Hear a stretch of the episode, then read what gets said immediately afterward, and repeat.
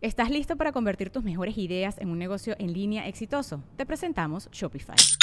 Tal vez no lo sabías, pero nuestro podcast More Than Mamis es un negocio y lo empezamos por supuesto para desahogarnos y hablar sobre la maternidad, no para convertirnos en expertas de ventas y del e-commerce. Así que sí, necesitábamos ayuda para vender nuestro merch y poner en marcha nuestra tienda. ¿Y cómo suena con Shopify? Llegó otra venta. Shopify es la plataforma de comercio que está revolucionando millones de negocios en todo el mundo. Ya seas un emprendedor desde tu casa o desde donde sea, Shopify es la única herramienta que necesitas para iniciar, administrar y hacer crecer tu negocio sin dificultades. Con Shopify puedo gestionar pedidos, envíos y pagos desde cualquier lugar, brindándote toda la información y estadísticas de tus ventas al detalle. Regístrate para un periodo de prueba con tan solo un dólar al mes en shopify.com barra sonoro, todo en minúsculas. Ve a shopify.com barra sonoro para llevar tu negocio al siguiente nivel. Shopify.com barra sonoro. Mire, yo sí soy fan de la cultura de la cancelación. Yo sé que suena el carajo decirlo así, pero es que a veces las víctimas no tienen más sino alzar la voz. Claro, obvio. Pues porque es que vas con el sistema, el sistema no te pela, güey. Y dentro de este desmadre me escribe alguien diciendo, Ophelia, te quiero nomás avisar. Manejo una granja de bots y me contrataron para tirarte hate. Entonces van a ser dos semanas aguanta vara. Van a ser cuentas que a lo mejor reconoces, tranqui. Cada que yo hablo de los límites de la comedia, lo primero que me dicen, y a ver, ¿y los chistes del holocausto qué, güey? Claro. Hola, ¿qué tal amigos? Bienvenidos a Rayos X. Estoy muy contento de darles la bienvenida y les quiero recordar que es muy importante que se suscriban a este canal o se suscriban al canal de Spotify para que no se pierdan ningún capítulo cada semana, capítulo nuevo del podcast. Pero bueno, sin más por el momento, les quiero presentar a una invitada de lujo que para mi gusto es un manjar tenerla aquí eh, de, visita, la verdad. Nunca he tenido el gusto de platicar con ella, sin embargo, se ve que es una persona que vaya, que sabe platicar. Señoras y señores, Ofelia Pastrana. Gracias por tenerme acá. Qué raro que no nos hubiéramos cruzado, visto, entrevistado, hablado nunca. Sí, ¿verdad? Llevamos mucho tiempo de hacer contenidos y de estar en lugares que colindan o de cerca o de lejos. Conocemos una cantidad de gente eh, o sea, en común y en fin, es, es, bien, o sea, somos de la primera camada de youtubers del país. Qué loco, ¿no? ¿Cuántos años tienes tú haciendo contenido? Comencé en el 2008. 2008. ¿Y qué hacías de contenido? He hecho de todo. Eh, yo creo que lo más notorio para la gente que me conoce ya es una cosa que se comenzó en 2008, que yo entré en 2009, que es un podcast. Órale. Este podcast lo produjo. O sea, tienes 15 años. Eh, sí, ya. que empezaste el podcast. Sí, está muy loco. Ya no se hace. Eh, de hecho, eh, uno de mis socios que en paz descanse, em, él fue el fundador de una revista de videojuegos muy conocida que se llama Atomics y ya hacía contenidos, estaba en la tele, se asoció con otra persona que comenzó una casa de podcast que ya no existe, que se llama Dixo.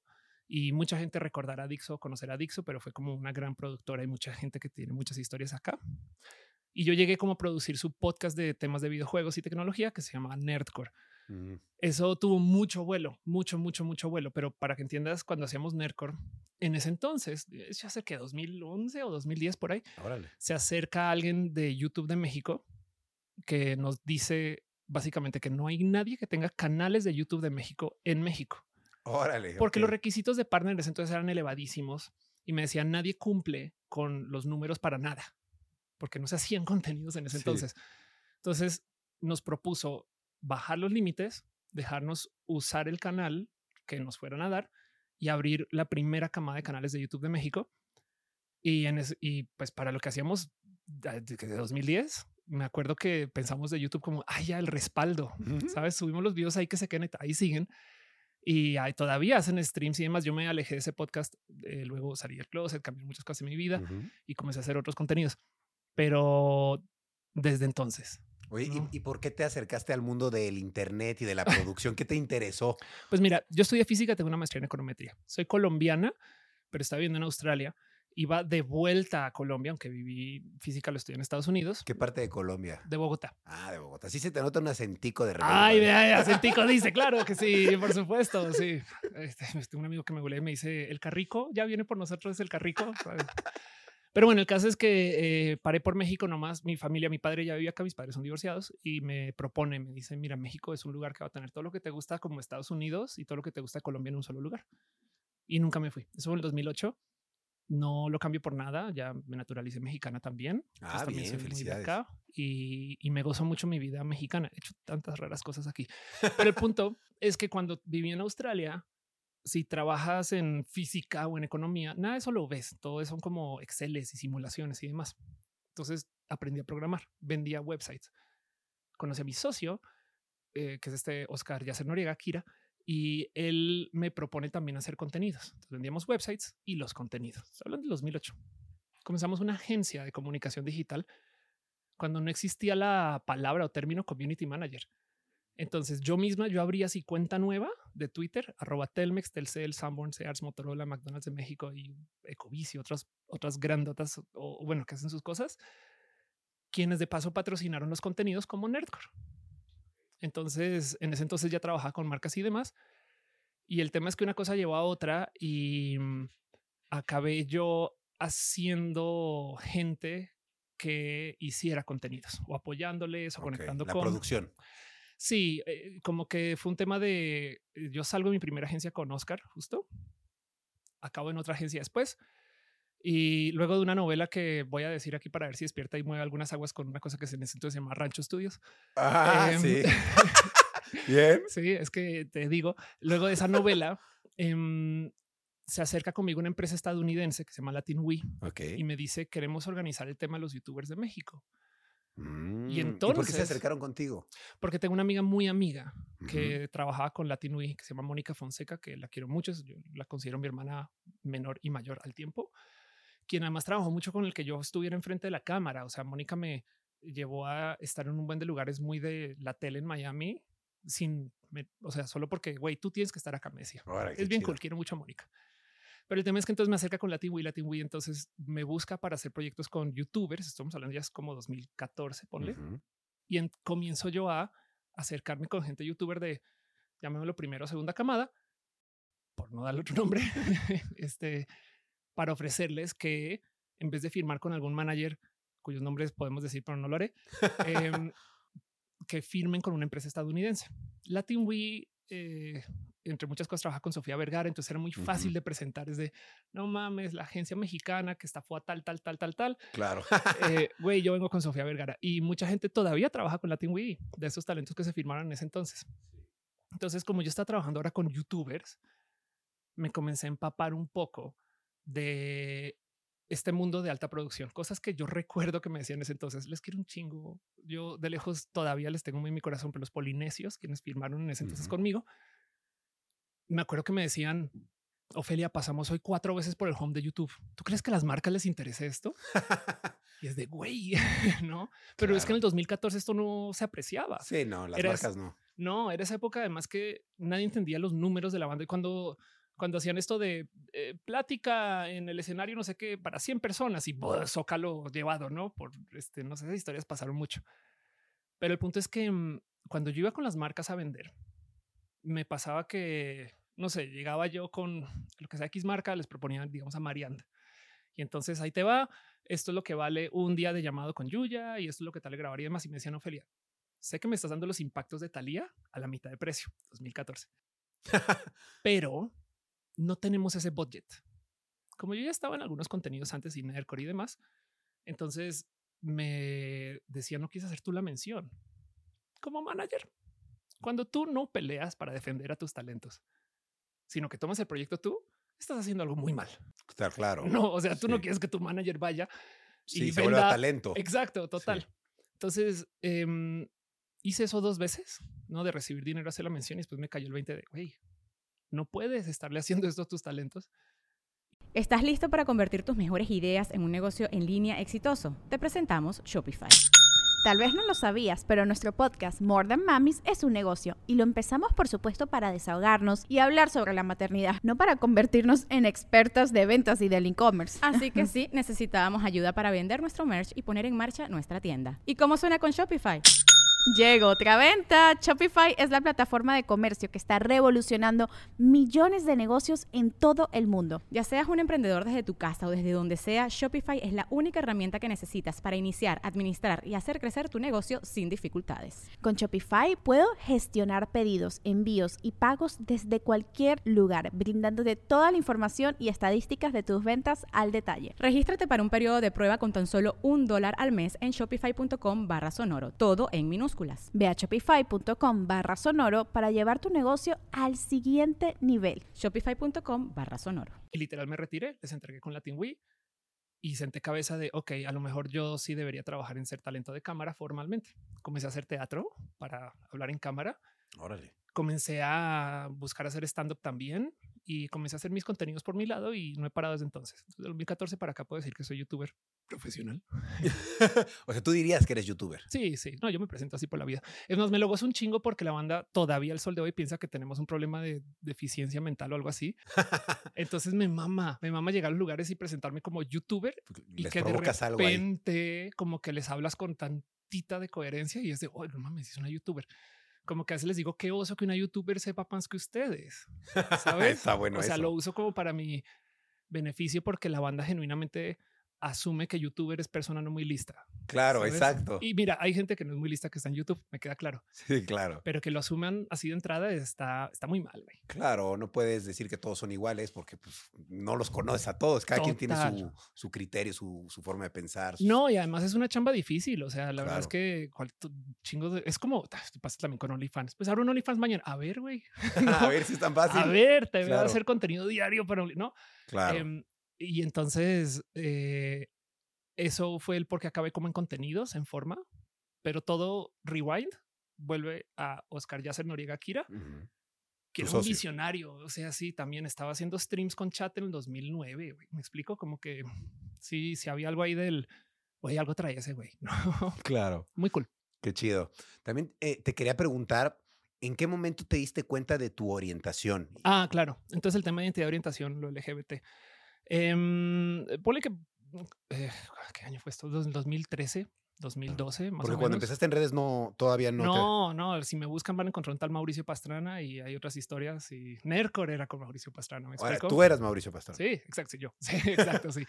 Em, y fue un tema muy de México. Entonces, eh, yo sé que parece que no. Y a lo mejor igual y solo en la Ciudad de México y solo en lugares en la Ciudad de México. Pero hay tanta gente LGBT acá que es un lugar donde se puede transicionar, por así decirlo. Claro. En la ciudad te apoya, la comunidad es inmensa, se puede hablar mucho del tema hoy más que antes. Yo sé que hay cosas horribles también allá afuera, pero bueno, el punto es que eh, sí, en algún momento por ahí una peda, en mi, yo tengo 41 años, cuando tenía 28. Te ves más joven. Ve, es que es que desayuno este líquido de feto. tengo mis mañas, soy bruja. Eh, sí, por el momento, a los 28 años, eh, eh, en una peda de un cumpleaños me trasvisto, güey. Ok. Y me veo al espejo y tengo un momento de, pareces un vato en vestido, que era lo que estaba pasando, ¿no? Como que entre todo y todo, en este proceso de repente me cae el 20 de, wow, te estás quejando de ti mismo como si fueras una morra que no le gusta, que parece vato en vestido. Y yo toda la vida estaba como que muy en disgusto con mi cuerpo, entonces hacía un chingo de ejercicio, un chingo. O sea, yo hice taekwondo competitivo, una cantidad de cosas así. Y senté cabeza de, güey, tu pedo es de género. Y pues nada, transicioné, pero yo, mira, yo en ese entonces también era empresaria, entonces al otro día casi casi que fui con mi empresa y les dije, si no, que no les gusta tener una jefa trans, se pueden ir. Que es una salida de clases muy rara, porque normalmente está este cuento de no le puedo decir a mi jefe de güey, yo soy, ¿no? ¿Cuántos años tenías? 28. Entonces también pues el privilegio infinito, obviamente, para estas historias. Pero el punto es que eso debe haber sido 2012, por ahí, algo así. Ya, ni recuerdo bien. Ya hace 10 años. ¿Y, cómo fue tu, tu, transición? O sea, ¿qué, ¿qué, hiciste primero? Claro. ¿O cómo te fuiste dando cuenta? Pues más bien el tema ahí es en mi cabeza. No todas las transiciones son iguales. Transicionan no son ni las hormonas ni las cirugías, pero nomás por eh, dejarlo dicho cómo fue para mí. Una vez yo supe, como que al otro, o sea, la semana casi, ponle, fue como de, ah, huevo, ya, y listo, ya soy morra. Ahora soy una morra que se ve así, güey. Entonces todo lo demás es O sea, la decisión la tomaste en un lapso de un mes, de, pero de una semana. de una semana más o menos y ya, pero fue como decidir, me voy a nacionalizar, ¿sabes? Ya, Es, que eso también es una transición. Es que luego la banda me dice, cuéntame de tus fotos de antes y si se pueden mostrar. Yo le digo a la banda, a ver tus fotos de cuando estabas en la prepa. Les da pena. A ver quién es trans, güey. Sí, ¿Sabes? Es como todo, güey, todo el mundo cambia su cuerpo, quién es, Sí. y ya no es la persona que era hace 10 años, ¿no? No más que yo paso por el género, que es una cosa que se puede porque tenemos la ciencia y la tecnología. Y entonces, em, para mí, porque ninguna historia, o sea, yo no represento a nadie, me explico, sino que es mi historia personal, pues, para mí, ya decidiendo, eso fue la transición. De ahí en adelante, lo demás es vanidad, ¿sabes? Y definir qué clase de morra soy, qué me gusta, qué no me gusta, qué música escucho, esas cosas raras, güey. Entonces, eso con la identidad de género. ¿Te la- cambiaron tus gustos musicales o no? eh, más bien me di permisos de cosas que antes decías, Ok. ¿Qué hago escuchando esto? ¿Sabes? Porque es que también, no sé si, es que yo creo que todo el mundo, pero bueno, el caso antes estaba en un nivel como de pena. Sí. Y como hay un momento que socialmente hablando de repente, ¿no? Dices, Te "Ah, huevo". soltaste. Sí, lo mismo, no más que dentro del tema de cuerpo. Pero esta historia capaz si se la escuchas a alguien que, no sé, entró a un círculo social con quien sí se la lleva bien y se puede comunicar y entonces ahora es una persona que suelta, ¿sabes? Claro. Em, evidentemente es lo máximo ser una persona trans, güey. Es como que te ríes un poco de todas las normas del que se supone que es ser morra, que se supone que es ser vato. Y por supuesto que pues una mujer como yo pues te topas con todo tipo de problemas en general, pero güey, la cantidad de banda que igual tiene problemas con las mujeres es infinita. Es como hay banda que a veces, mira, antes hacía mucho contenido de videojuegos y me dicen cosas como a huevo, a ti te gustan los videojuegos porque antes eras vato. Mira, güey, hay morras que les gustan los videojuegos, ¿me explico? Claro. No puedes generalizar. No, para nada, total. Pero bueno, para ese chiste a mí me parece igual, Claro. igual de cucú ser youtuber y generador de contenido que transicionar, porque de nuevo estudié física, güey. Sabes, es como que a veces me siento un poquito de, güey, ¿qué, qué haces aquí? güey?", ¿No? Em, y sí, eso ya tiene como unos 10 años y la verdad, verdad es que hay de todo. Cuando estás en la diversidad te comienzas a empapar un poco del lo jodida que está la gente con las personas de la diversidad, porque nosotros somos personas válidas, ¿me explico? Pero eso está muy cagado. A veces me imagino que igual va a pasar acá porque pasa en todos lados, ¿no? Em, estás hablando, acaso un pinche video así una hora, súper cool, con un chingo de investigación. El primer comentario es, es vato. Y es como de güey, se ve que esta persona le estaba acá rompiendo la cabeza. ¿Será que es morra? ¿Será que es vato? ¿No? Y, y es como los detectives del género eh, y llegaron a su conclusión. Es bien raro eso, pero pues igual, mira, mis amigas que están en contenido, sean trans o no, luego el comentario es, ay, qué bonitos chichis, ¿no? Y es como, de, hey, no, Claro. hay un pedo ahí con el ser morra muy loco, güey, muy loco. Claro. Entiende una por qué el movimiento feminista está tan furioso. Yo me considero feminista. Em, y, y el vivir con eh, la diversidad, según yo, te enseña un chingo de la vida. Obvio. Un chingo. Se habla con una mamá soltera, güey, lecciones por todos lados, ¿sabes? Con una persona transnacional, que para mí es muy similar a lo mío. Digo, no es género, por supuesto. Yo, o sea, yo digo, soy colombiana. Naces y te asignan una nacionalidad. Sí. Te identificas como otro lugar, entonces vas, cambias. Es más, hay gente que cambia su nombre, cómo habla, se operan, no sé, ¿me explico? Pides un documento del país al que llegas, que a veces puede ser muy peleado, y todavía, una vez lo tengas, algún pendejo te va a los ojos y decir, sí, pero tu genética no es de acá. güey, ¿no?". Ah. Y es lo mismo. Sí, claro. Esto es totalmente real. Una persona una vez me dice, es que, güey, tú no puedes ser mexicana porque no te criaste comiendo dubalín. ¿Eso qué? Y dices, "Güey, no sabía que era el requisito. güey". El Dubalín, no manches. Y entonces la banda te persigue con eso todo el día. Y eso que yo soy colombiana, o sea, em, hay gente que genuinamente, digo, también con la gente colombiana lo dices y en chinga salen chistes de, de consumo de perico, estas cosas, ¿no? Sí, obvio, claro. Pero vaya una a decir que, por ejemplo, em, estoy saliendo con una persona venezolana y también la locura que hay contra la gente venezolana está fuera de este mundo, Sí, solo por decirlo, güey. ¿no? Claro. Como que los prejuicios están del carajo porque piden que la gente piense. ¿sabes? Entonces, en últimas, la verdad, verdad es que como sea que conectes con la banda, eh, te das cuenta que hay un chingo de gente con pedos y tú vas por la vida feliz y ya. Entonces, pues sí, la diversidad es parte de mí. Vivo mucho con la bandera, me gozo mucho los espacios LGBT porque están bien cucú, pero cucú bonito. Me explico, o sea, las ideas que Sí. se les ocurre. Y ahorita que está en boga el tema de la gente no binaria, la gente más creativa, Claro. ¿no? Y ya que explotó el drag en México, güey, el drag es dificilísimo, güey. Sí, está cañón. Y el tema de la T trans, em, también hay gente bien cool. Entonces yo, yo celebro, güey, como que es bien cool. Qué chido. Oye, ¿y en qué momento decidiste empezar a utilizar tus redes para empezar a apoyar a la comunidad? Ah, bueno, eso tiene toda una historia muy enredada. Entonces, cuando yo salí del closet, a mí me da pena hablar del tema porque era muy nueva. No sé, también, o sea, normal, me enteré de mayor, como que no crecí con él. Esto es algo que a lo mejor tengo. No, yo me enteré así de golpazo y después fue wow. Entonces, como en ese entonces yo tenía una agencia de contenidos, Ok. yo comencé como a buscar un bueno, ¿quién puede hablar de esto? Porque sí necesito que alguien presente esto en el espacio digital. Y me encontré con una persona que se llama Victoria Volkova, Ujú. que yo literal voy a Querétaro, porque antes vivía allá, hablo con ella y con su mamá y le propongo el vamos a hacer una youtuber.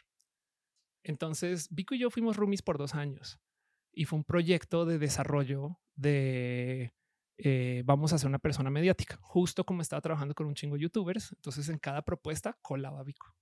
Ahora Vico es una bala y se movió por su propia cuenta y tiene toda una carrera y demás. Bien, sí. Y cuando Vico se va de mi casa tiempo después, yo me quedo con el güey, tú por qué no estás haciendo tus contenidos. Entonces ahí fue que me cayó el 20 de aquí está todo, no? Em, la verdad es que de nuevo, esto es 2014, 2015, ponle y trabajar un poquito con el qué significa ser una persona que comunica estas cosas ha sido complejo porque la banda, digo, de nuevo, yo soy muy privilegiada. Hay un chingo de pedos, güey. Sí. Entonces ahí vas tú a decir, no sé, cuentas tu historia y luego te- me han escrito personas así de Ofelia, me acaban de correr de casa porque salí del closet. Tengo 16 años. güey. ¿Qué hago? Y yo no sé si decirles, pues trabajar, claro. que no es legal. ¿Me explico? Sí, Y a dónde ir, ni idea. Y entonces lo más complejo es eso, que hay un chingo de gente que no tiene con quién hablar, con quién platicar y a lo mejor tú eres la única persona con quien pueden conectar. O del otro lado, como youtuber, me pasan las cosas más raras que me han pasado son personas que me dicen, güey, he visto todos tus videos, no te puedo dar follow porque nadie se puede enterar que le estoy dando follow a una persona trans, pero te veo todos los días y es de wow. Ok, güey", ¿qué, ¿no? qué- qué problema tienes en tu vida, no? Sí, o la gente que le rodea, qué tan violenta es. Sí, ¿Sabes? O sea, también, ¿no? Como que también hay un pedo como muy de, es que, güey, si mi mamá llega a ver esto, ¿no? Sí, claro. Es complejo, pero no obstante, eh, comenzó, poner en el 2015, 2016, por ahí. Con el 2017 en forma ya estaba siendo youtuber de estos temas también, pero para mí es, soy quien soy y traigo la diversidad para acá. A mí me mama ir a lugares donde no esperan la diversidad y soltar la bomba, el resto de una conferencia con contadores. y en plena conferencia es de bueno, y ahora hablemos de la diversidad en contaduría, ¿no?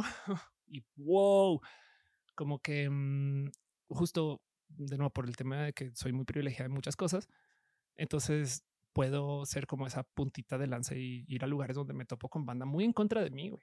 Y, y me gusta, digo, también fui de Batista creciendo, era esa nerd. Entonces también me topo mucho con gente que nunca en la vida han hablado con una persona de la diversidad y yo soy quien, a ver, bueno, cuéntame qué pedo, ¿no? ¿Sabes? Ujú, Claro. Pero eso lo puedo hacer porque em, nada, pues porque me cuesta mucho a veces encontrar espacios donde alguien pueda apre- apreci- darle al picar el botón, pues, y que me cale, ¿sabes? ¿Y la, y, la, y la comunidad cómo te ha tratado a ti, siendo tú pues ya imagen e ícono de, Claro. de toda una comunidad? Ellos te tratan bien o de repente si sientes que no hay tanta aceptación o mucha crítica. Pues lo que pasa en la diversidad es que la diversidad es diversa y pues yo no represento a nadie por definición, nadie representa a nadie, pues no. Em, es hermoso conocer a la gente de la diversidad, la neta. Es bien cool y más bien, eh, más que el cómo me traten a mí, es un poquito el cómo nos llevamos. Y suele ser que, a ver, hay una cantidad de historias que yo no he vivido. No está en el trabajo sexual. Em, aunque por supuesto que apoyo y, el trabajo sexual es trabajo es trabajo muy digno de paso. Y entonces hay algo ahí de cómo la bandita no conecta con eso, pero también justo a veces me dicen cosas como, güey, deja que alguien que sí ha estado aquí hable de eso. Entonces yo lo que trato de hacer con mi canal, con mis espacios es ser como megáfono de sus voces o de sus historias un poco, porque del otro lado también la verdad es que sí, mi carrera mediática, eh, si bien dentro de una esfera mediática como la tuya no estoy, o sea, en cuanto a números, tiro por viaje de campaña donde me suben, yo soy la que menos followers tiene. Es que a veces llego, ¿no? Y veo a todo el mundo así 15 millones, 2 millones, 1 millón y yo 400 mil, ¿sabes? Es como que, güey, ¿qué hago aquí? Pero la calidad, no la cantidad. eh, un poco, la neta, sí. eh, ¿no? Eh, Yo hoy en día más, güey, como Claro. que ya, ya que me he topado tanta banda que ahí se juega esta estrategia del topo de bots y luego hago una crisis para justificar ese crecimiento, ¿sabes? Ah, un poco sí. de, no mames, güey, los números significan nada, güey. Claro, ¿no? ya no. claro. Sí, ya no.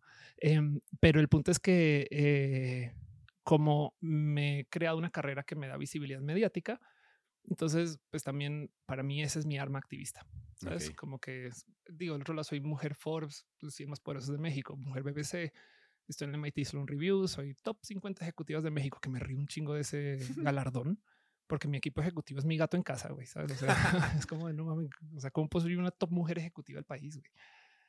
Pero mm, ese es mi arma activista, entonces en el cómo convivo yo con la bandita siempre es- estoy escuchando un chingo de historias. Cuéntenmelas todas y a ver cómo hago yo para vas, ¿no? Para subirles y darles como los espacios donde se pueda.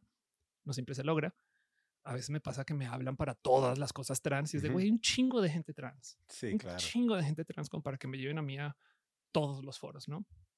Pero se lleva bien cool. La neta es que la banda que viene en la diversidad, cualquiera, o sea, eh, cuerpas, este color de piel, de nuevo, mamás solteras, gente transnacional, todo el mundo tiene quejas muy similares, güey, ¿sabes? O sea, eh, no dudo que a alguien ahí no le gusta que una persona sea norteña, güey, ¿sabes? O sea, no Sí. lo dudo. Claro. Entonces es bien cool. Para mí la diversidad es como intercambios culturales, ¿sabes? Como, güey, no mames, así le dicen en- al elote en vaso allá, güey, ¿sabes? No, lo mismo. Ok. Oye, ¿y tú que llevas tanto tiempo en los medios de comunicación y eres un medio de comunicación. ¿qué opinas de los medios de comunicación? ¿Cómo abordan ahora los temas eh, de la comunidad? Ah, Siento claro. que a veces como que, como que quieren meter el tema a la fuerza, ¿no? Un poco. Sí, es que parecería, o sea, sí, hay unos que te tienen que palomillar y no saben cómo. Lo más cabrón es que no tienen a nadie LGBT trabajando ahí. Sí. Y entonces a veces eres foco de campaña. Un caso muy marcado en Estados Unidos de literal ayer. Bueno, de hace unas semanas, eh, donde esta eh, morra chida Dylan Mulvaney. Entonces ahí te va la historia. Le envía a Budweiser un Six y una lata tiene su cara. Ella en su Instagram hace un pinches post. Uno, no manches, me llegó esto para que se suban a la campaña. No sé qué, cómo lo hacemos. güey. Por ese post se armó un zafarrancho antiderechos tan cabrón que Kid Rock hizo un video disparando las latas de Budweiser. Hubo un boicot, le costó algo así como 20 mil millones de dólares a Budweiser. Sí, sí, supe. Tuvieron que sacar a gente de ejecutivos que están de on leave, ¿no? o sea, Ujú. retiradas. Y encima de eso eh, se volvió un tema muy mediático estadounidense. Pero lo más cabrón de todo esto es que la marca ni para contactar a la morra si le estás bien Claro, les vale. O para responder diciendo apoyamos a la gente de la diversidad, ¿no? alguna cosa así, ¿no? Entonces, detrás de todo esto eh, y el cómo pasa con los medios tradicionales, a veces el problema es que no saben bien a qué se están metiendo. Claro, como que lo, lo hacen por marketing, ¿no? Nada Mi más. conclusión es esta. Em, sí estoy muy enredada con los medios tradicionales hoy, pero sí queda muy claro que no saben a quién le hablan. Entonces traigo esta broma de que vas y hablas con, no sé, güey, un pepiteo, güey, que les quiero un chingo, y te sientas ahí y te hacen preguntas como estoy saliendo con una persona no binaria en una situación de mi romántica y se considera este transmasculino. ¿Qué- ¿Qué se hace, Ofelia? No, con unos temas así bien heavy. Luego vas a la tele y en la tele casi casi que te preguntan de, eh, eh, ¿es higiénico tener un amigo gay? No, debate, no, con kawachi, no, y es como, ¿qué hacen? güey? Caguachi. ¿Sabes? Como que mm, se la, se la vuelan. Tienen este pedo muy de mm, eh, que asumen que su audiencia es gente muy, muy, muy deficiente de sus capacidades de aprender, ¿no? Entonces Claro. me dicen, pues háblalo más más lento, mm, simplifícalo. Y es de, ¿por qué piensan tan mal de su audiencia? En los medios digitales, tú dices lo que dices y quien quiera venir, viene. Claro. No, yo asumo que cuando hablo en cualquier espacio, aún aquí, la gente que vea hay alguien de la diversidad, ¿sabes? Por supuesto. Pero en la tele como que asumen que nadie LGBT ve la tele. Una vez le hice esta pregunta a una persona, un productor de novelas. Le dije, ¿por qué no hay personajes abiertamente gay? Y me dice, bueno, pues es que nuestra audiencia no es gay. O sea, ¿cómo? ¿Crees que los- la gente gay no ve novelas, güey? Claro. No, y me dice, pues no, Lo hacen como por mo- una moda, porque la, la gente heterosexual a lo mejor ya lo ve como una moda también. algo puede así ser. también. Y, y la verdad, verdad es que moda no es, pero sí está muy loco como. Entonces salen todo tipo de cosas raras. La banda se mete en el trip de go woke, go broke. De güey, cero. Porque al mismo tiempo que dicen go woke, go broke, se supone que si una persona apoya la diversidad de cualquier modo, entonces ya no va a vender nunca más. Pero a la par dicen, ah, los están usando para vender más, sabes? Porque es moda. y es decidanse o ayudamos al ranking o, o tanqueamos el ranking. Una de dos, no podemos hacer las dos. Pero el pedo es que los medios tradicionales en general se nota a leguas que no saben a quién le hablan. Y si sí saben, subestiman cabrón a su audiencia. Como que no piensan que poner a gente de la diversidad ahí es algo normal porque piensan que la gente de la diversidad no consumimos contenido. No mames. Hay casi 30 millones de personas LGBT en el país. Es un chingo. Es un chingo. Todo el mundo en México conoce a alguien LGBT Sí.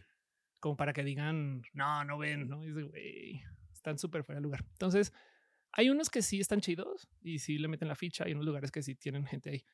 Yo les mido por cuánta gente de la diversidad trabaja en los medios. Además, porque a veces pasa mucho que ahí están, pero no lo pueden decir. Mm. Siempre llego y está esta, no sé, está J infinita detrás de la cámara. güey. Y es de, güey, Yo coordino a la gente, pero nunca digo que estoy aquí, ¿no? esas cosas, sí, Sí. total. Y es un poco que, ¿por qué les pesa tanto? Además, porque ve como todo este cuento de eliminemos las etiquetas y demás, siempre se van contra las etiquetas LGBT. Como que nadie anda por ahí diciendo ya, ya rayito, deja de decir que eres de la Roma Norte. Todos somos humanos, güey. Sabes, aquí, o sea, ya son muchas etiquetas, son muchas colonias, güey, ¿no? No dicen eso, pero cuando es LGBT es de, uy, no, no, ya, es muy complicado. Y es de, como dice mi amiga Elisa Sonrisas, si te aprendiste a leer mis ojos lloran por ti, güey, te puedes aprender todas las etiquetas, güey, ¿sabes? Como Sí, que no claro. sé. Hay algo ahí, es como, está bien raro que la banda se meta en este como trip tan loco de no puedo decir nada, ¿no? Y es de, güey, imagínate justo ser una persona transnacional y que te digan, no, no puedes decir que eres colombiano. Pues, Está rarísimo. Si le devuelves el reloj los sufis, si te topas con gente en los medios que no podían decir que no eran de la Ciudad de México, por ejemplo. No, está muy cabrón, está muy cabrón. Pero de nuevo, eso es porque piensan que su audiencia es gente. Sí. Oye, también te quería preguntar, tú te dedicas al stand-up, ¿no? ¿Cuánto tiempo tienes haciendo stand-up? Mi mamá que diga, te dedicas. Pues sí, voy a decir que sí. Bueno, a, una de las No, muchas no, cosas que no, haces, ¿no? Es que sí. Mira, me inventé un título. A ver. Bueno, me inventé es un decir, me lo heredaron. Entonces hay un personaje que se llama Enrique Ganem, que es el explicador. Que si convives con la nerd desde hace mucho tiempo, igual y le escuchaste. Un comunicador de radio eh, mexicano que estuvo en la radio como el 80, como el 2000, una cosa así. Y es un doctor en biología y todo el día explicaba. Cuando se retira de la tele o cuando se está llegando a su fin de presencia en la tele, busca a alguien que le ayude como a subirse a digital. Y yo acabé en un café con él. Y el güey entonces en la plática como que dice, tú eres la explicadora, porque yo quería hacer comunicación de ciencias, aparte de lo que hago. Y entonces lo tomé y ahora me presento como la explicatriz, que es como mi título informal, porque si no es que hace Ofelia, güey, pues es que la estando pera, pero la próxima persona, pues la morra trans, pero la próxima persona, pues que la física, ¿no? Y entonces la explicatriz es hay un vato por ahí que anda presentándose como Chabelo. Yo me puedo presentar como la explicatriz, güey, ¿no? Y el punto es que mm, entonces sí hago muchas cosas. El stand-up llegó conmigo cuando comencé a hacer contenido para YouTube. Porque justo como vengo de física, economía, yo dije, güey, yo soy una papa caliente para hablar en cámara, güey. Necesito algo que me dé tablas. Y una persona súper cool, la Kikis de paso, que es también es stand pero me dice, mira, güey, hay unas cosas que se llaman open mic, que igual y conoces, pero son bares y lugares que dejan que la banda se suba, haga cinco minutos de lo que quiera. Hay open mic los miércoles, me acuerdo que me dijo los miércoles, jueves, viernes, y en esos tres días puedes cabildearte ahí con algún estando pero para que te deje abrir su show el sábado.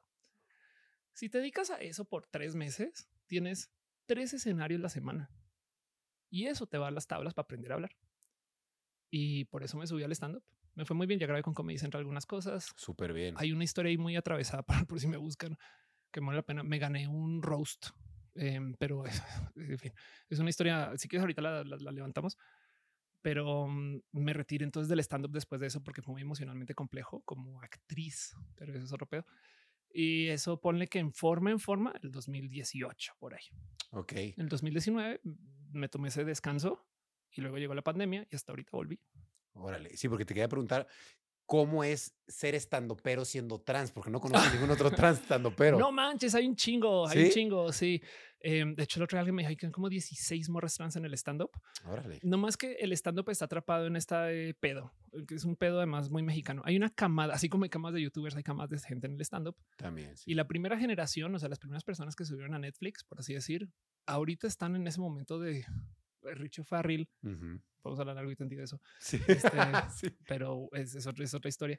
Pero como que ese grupo de banda se adueñó mediáticamente a la plática y un chingo de vatos que la neta no quiero demeritar el trabajo de nadie, hacen trabajo chingón, pero el trabajo está atrapado dentro de ese solo hay como seis chistes misóginos que se la pasan repitiendo, güey. Y entonces hay una oleada de morras y de gente de la diversidad que está haciendo su stand-up del otro lado. Es hermoso estar con esas personas. Evidentemente la gente todavía considera que el stand-up, déjate de LGBT, de morras, es de nicho. Mm. ¿Sabes? Es como de oh, una cosa pequeña, es diferente, es stand-up alterno, ¿no? no y es, de, es, ajá, es exacto, es el stand-up ponder. Y el pedo ahí es que, a ver, a mí me rebasa cuando hay grupos de morras como el grupito especial, o sea, como grupo de minoría, porque en México hay cuatro millones más de mujeres que hombres. O sea, la minoría es ser vato, güey. Sí. Pero el punto es que igual morras hay menos en casi que todo, ¿no? Bien que puedo decir lo mismo de YouTube, güey. ¿Sabes? Twitch, ¿no? Como que Claro. hasta TikTok, güey, no sé. Y mm, el peor es que entonces eso, ser estando opera eh, de temas de la diversidad es hermoso porque es mitad stand-up y mitad plática TED. ¿Sabes? O sea, hay un factor de que la banda va y de no mames, es la primera vez que una persona trans es de a huevo, qué bueno, qué chingo. ¿Sabes? Como que hay algo como educacional. Entonces se siente bien porque, mm, porque digo, hacer stand-up Pere es una persona, es, un trabajo espectacular, es deli. Hacer que la banda se ríe es lo máximo. Pero encima de eso, el, y te dio una lección, güey, se siente chingón. Súper cool. Sí, es cool. Sí, la neta sí. Órale. Oye, ¿y qué sientes de ser de las primeras personas que hicieron podcast en México? Es bien cagado, güey. Em, además, porque hablas con la banda de la industria del podcast de hoy. Y el primero que te es que, güey, yo tengo una, un chiste atrapado desde la era de los blogs. Y es de que todo se vuelve YouTube, Sí. ¿sabes? Sí. De hecho, hay un viejo chiste como muy 2017 de pivot to video, porque las plataformas de texto que estaban quebrando en ese entonces, para salvarse, se iban a YouTube, Órale. ¿no? Y, y si le rascas, te vas a dar cuenta que un chingo lo hicieron. Otra vez está pasando. ¿Qué es un podcast hoy, güey? E- Es que a mí me tomó por sorpresa porque yo dejé de hacer podcast un rato, sino que yo siempre hice contenidos para YouTube y los subí a Spotify como podcast. Cuando te invitan a un podcast hoy, lo primero es vamos a grabar. Y es de, ok, ¿y, y dónde se va a subir? A YouTube. Y es de, güey, es YouTube con pasos extra, güey, ¿sabes?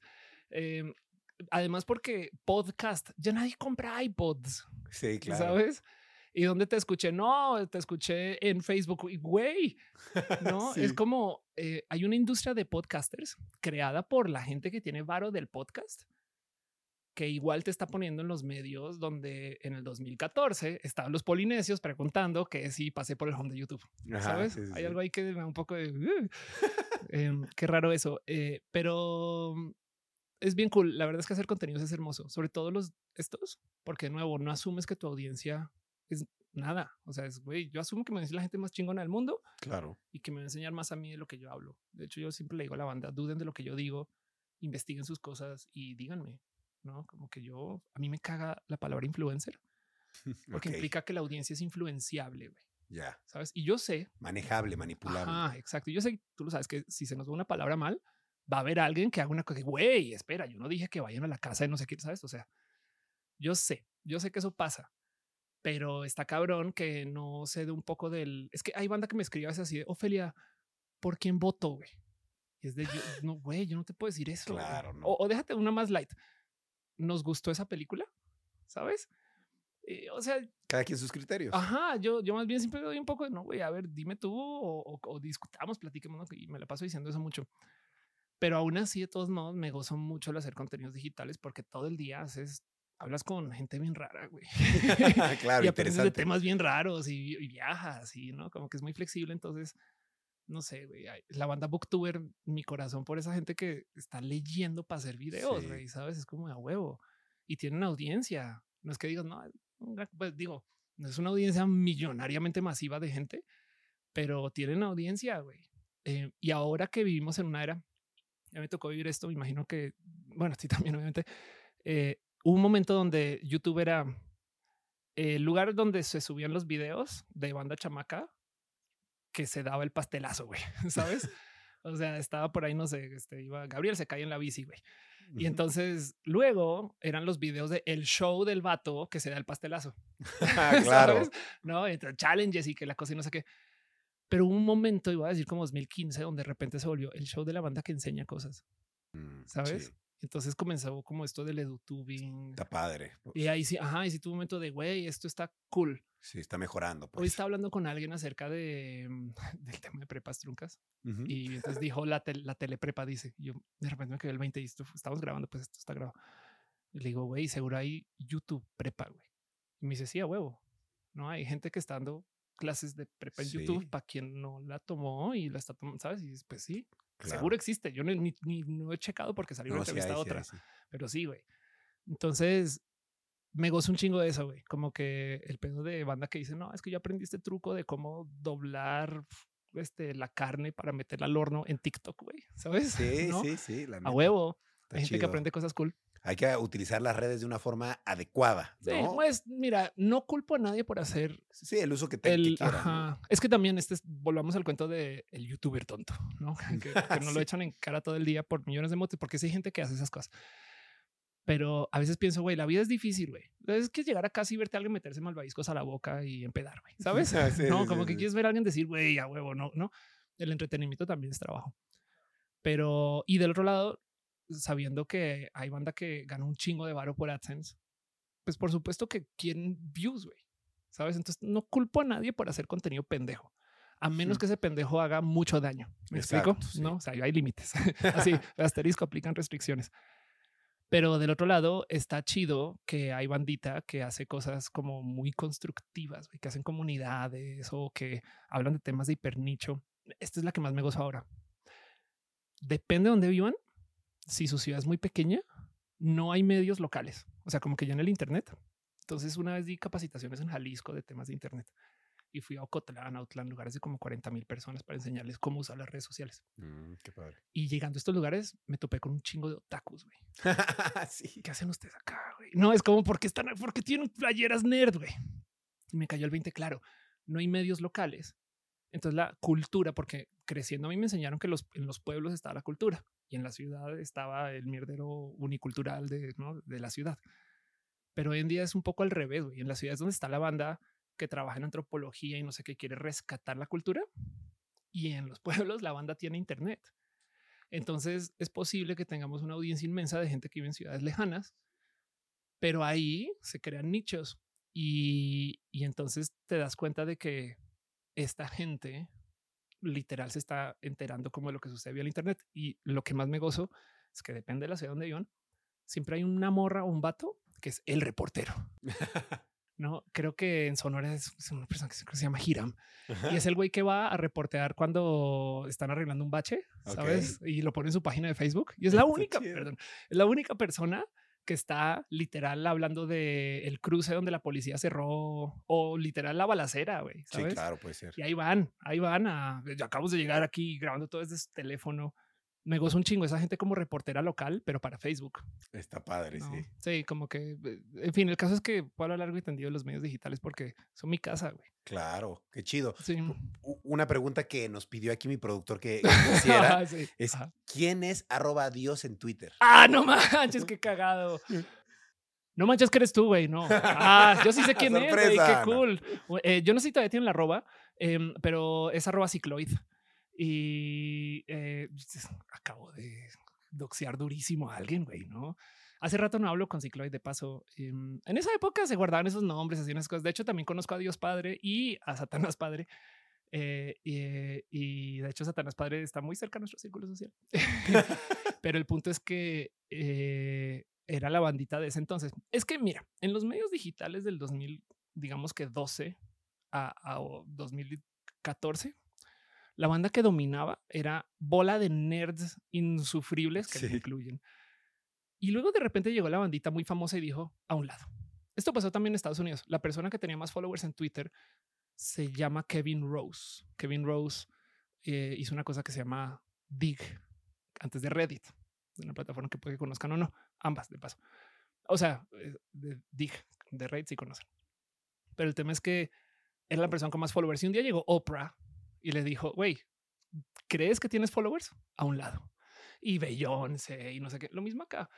Como que de repente de un momento al otro, la bandita nerd vimos cómo llegó la gente mediática, famosa, a abrir cuentas y tener un chingo de followers solo porque sí. Claro. Es más, yo me acuerdo de alguien que se jugaba esta estrategia digital. Cuando entraba, no sé, Belinda a Twitter, entonces escribían eh, bots, no como los conocemos hoy, sino un software, pues, que le daba follow. Entonces, digamos que tú tenías una cuenta de político Y, ¿no? Y le daba follow a los nuevos followers de Belinda, que eran todos huevitos en ese Sí. entonces cuando Twitter tenía huevos para usuarios nuevos. Y entonces le daba follow a esos bots. Perdón, ese bot le daba follow a esas cuentas. Y luego esas cuentas eran cuentas que abrieron Twitter solo para seguir a Belinda, porque Belinda lo habrá dicho en una entrevista o algo así. Y abandonaban Twitter al rato. Entonces muchas veces daban follow back porque estaban ese, ay, entré a Twitter, qué chido, me dio follow no sé quién, me dio follow back. Y hacían crecer cuentas por medio de dar follow inteligente a la gente nueva que venía con la gente famosa que se estaba sumando a Twitter. Eh, era una estrategia digital, pero cosas que hoy en día ya no pasan porque, pues, es más, ya la banda está pensando, voy a dejar Twitter. güey". No, ya, Sí, ya la banda está así, ya, ya me quemé. Yo llevo 14 años en Twitter, ¿sabes? Claro, ya. Ya, sí, ya, ya, ya. No, y además ya es otro Twitter y ya. em, sí, cara, es que a mí me tocó Vine, ¿sabes? Sí, nos nos claro. tocó, ¿sabes? O sea, es- em, a mí me tocó, antes que existieran los lives en YouTube y demás, Kik, por si alguien conoce Mm, Kik. Sí, claro que sí. exacto, sí, total. Mira, yo hice una transmisión de mi boda en Kik, ya soy divorciada. Ah, wow, ¿en serio? Sí, Órale. 2009, güey, ¿sabes? Guau, ¿Cuánto tiempo estuviste casada? como dos años, dos años. Fue un matrimonio como de vato, o sea, fue un matrimonio heterosexual y salí del closet y rompí eso. Y mm, nada, pero el punto es que mucha banda, a veces me topaba con banda que me decía, ah, tú eres el vato que transmitió la boda, güey", ¿sabes? Ah, qué chido. Cuando eso pasaba. Em, es que sí, está cabrón que hay banda que es que les hablas del internet del 2011 y es de, no, pues está en la seco, ¿sabes? Sí, claro. Está cabrón, o sea, sí es una nueva generación. Sí. Oye, Y, sí, ¿no, ¿no te adelantas? no, y lo, y, y lo que nunca me esperaba de paso era que la banda ya de adulta comenzara a dejar las redes. Sí, que sí las dejan. Como estratega digital, yo siempre decía a huevo, somos la generación que creció con las redes y sí, que además somos la última que recuerda el mundo antes del Internet, ¿no? Sí. Pero el pedo aquí es que yo pensé que se quedarían para siempre. Y la verdad es que no, llegó un momento se vuelven tan tóxico, tan cansado, se casan, cosas así, y comienzan a dejar. Entonces hay como un cambio de la guardia muy cabrón que se siente sobre todo en TikTok. Sí, se siente. fui a un evento de TikTok hace dos días y se presentó María Daniela, eh, María Inés Sonido Láser, láser, claro. y estaba cantando. Y en los comentarios en el stream había banda diciendo, ¿y esa ruca cringe quién es? güey?" Ah, sí.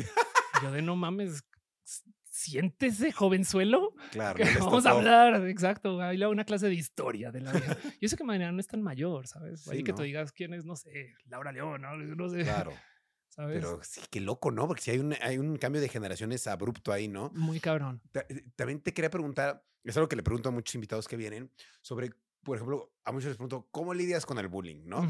Yo te quería preguntar a ti, ¿cómo lidias con los comentarios homofóbicos? Porque Ah, sé huevo. que seguramente tienes muchos y pues si tienes tantos años en las redes, pues has recibido muchísimos. Quisiera preguntarte, ¿tú cómo lidias con esos comentarios y pues de qué manera puedes como sobrellevarlos de mejor manera, ¿no? Pues, ¿sabes qué? Em, sí, estoy muy dañada porque además soy estratega digital y mi trabajo es growth. Entonces, eh, así no sea para mis cuentas, sino para la gente con la que quien trabajo y estas cosas. Cometí un snafu de influencer. ¿Qué es un una, snafu de una influencer? cagada. Ok, a ver, Eh, platícala. Entonces, ahí te va. Te cuento primero esta historia, ahorita vuelvo con el tema de hate. Doy talleres de manejo de hate de paso. ¿no? Ah, súper bien. dejarlo en claro.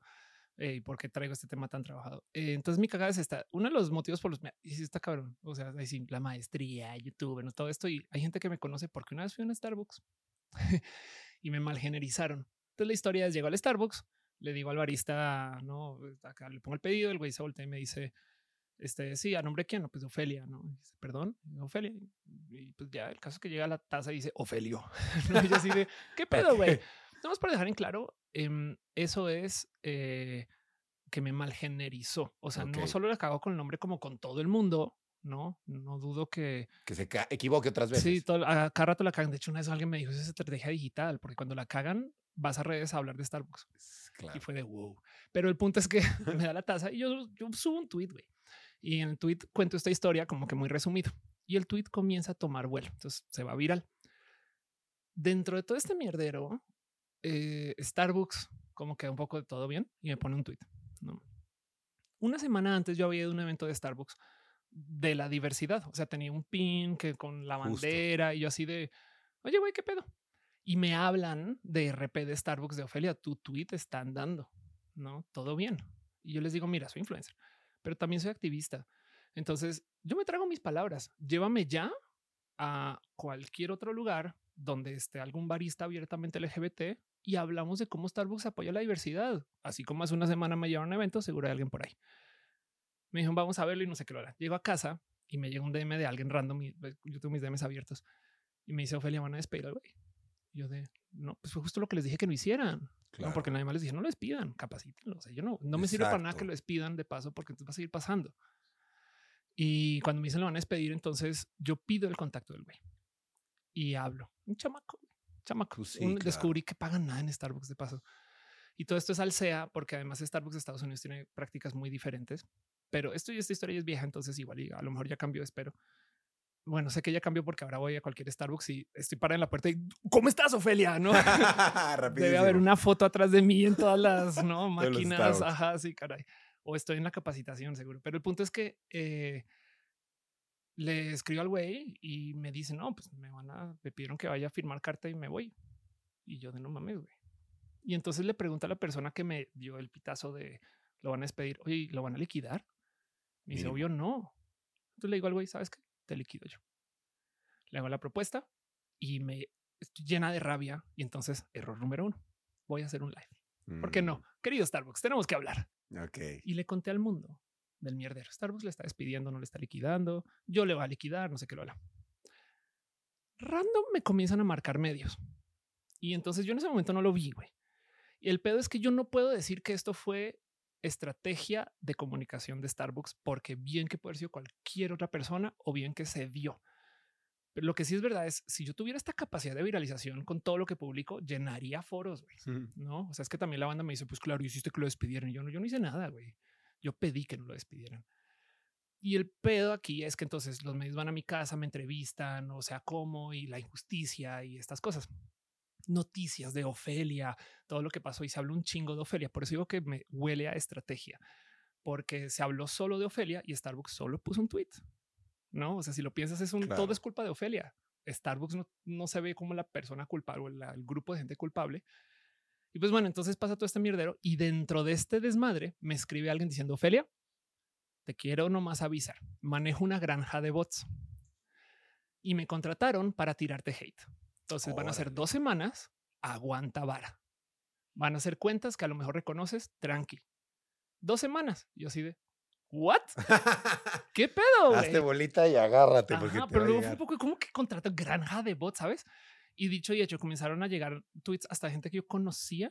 Y cuando le ibas y picabas, veías que eran cuentas que, si bien a veces tuiteaban cosas, todo el día estaban moviendo hashtags.